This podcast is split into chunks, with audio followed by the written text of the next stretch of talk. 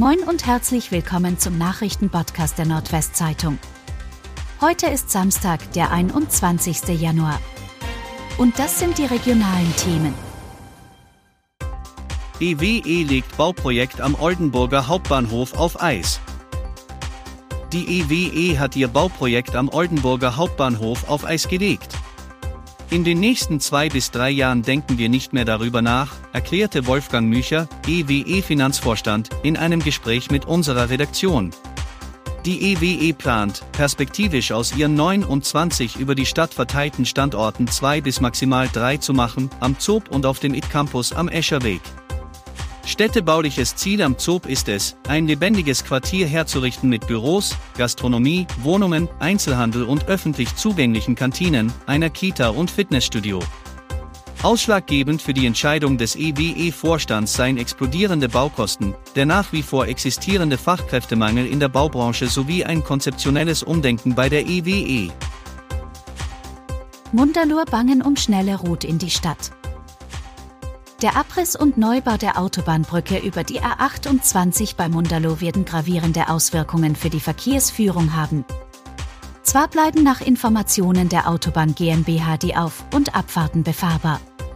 Aber von Mundalo aus werden Autofahrer mindestens anderthalb Jahre lang ausschließlich in Richtung Bremen auf die A28 gelangen und von Altmoorhausen nur noch in Richtung Oldenburg.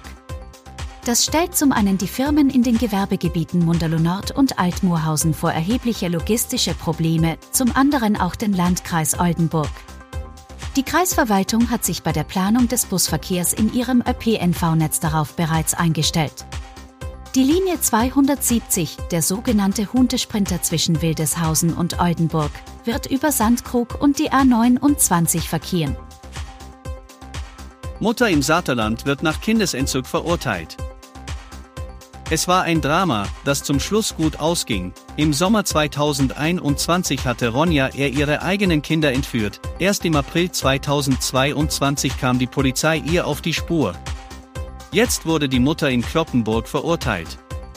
Kurz vor dem anberaumten Gerichtstermin hatte sie ihren Einspruch zurückgezogen und die Strafe von 60 Tagessätzen von je 20 Euro, insgesamt also 1200 Euro, akzeptiert. Verfassungsbeschwerde gegen Aufnahme vom Wolf ins Jagdrecht. Mit großer Mehrheit hat der Landtag im Mai beschlossen, dass der Wolf in das niedersächsische Jagdrecht aufgenommen wird. Aus Sicht des Freundeskreises freilebender Wölfe verstößt das gegen deutsches und europäisches Tierschutzrecht. Erneut Anklage gegen verurteilten Windkraftbetrüger.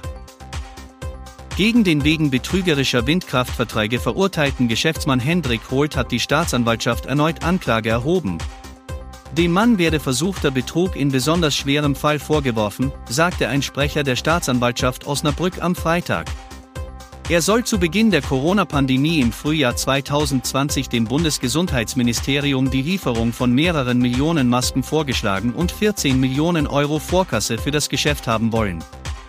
Er sei aber weder in der Lage noch willens gewesen, die versprochenen Masken zu liefern. Und das waren die regionalen Themen des Tages. Bis morgen!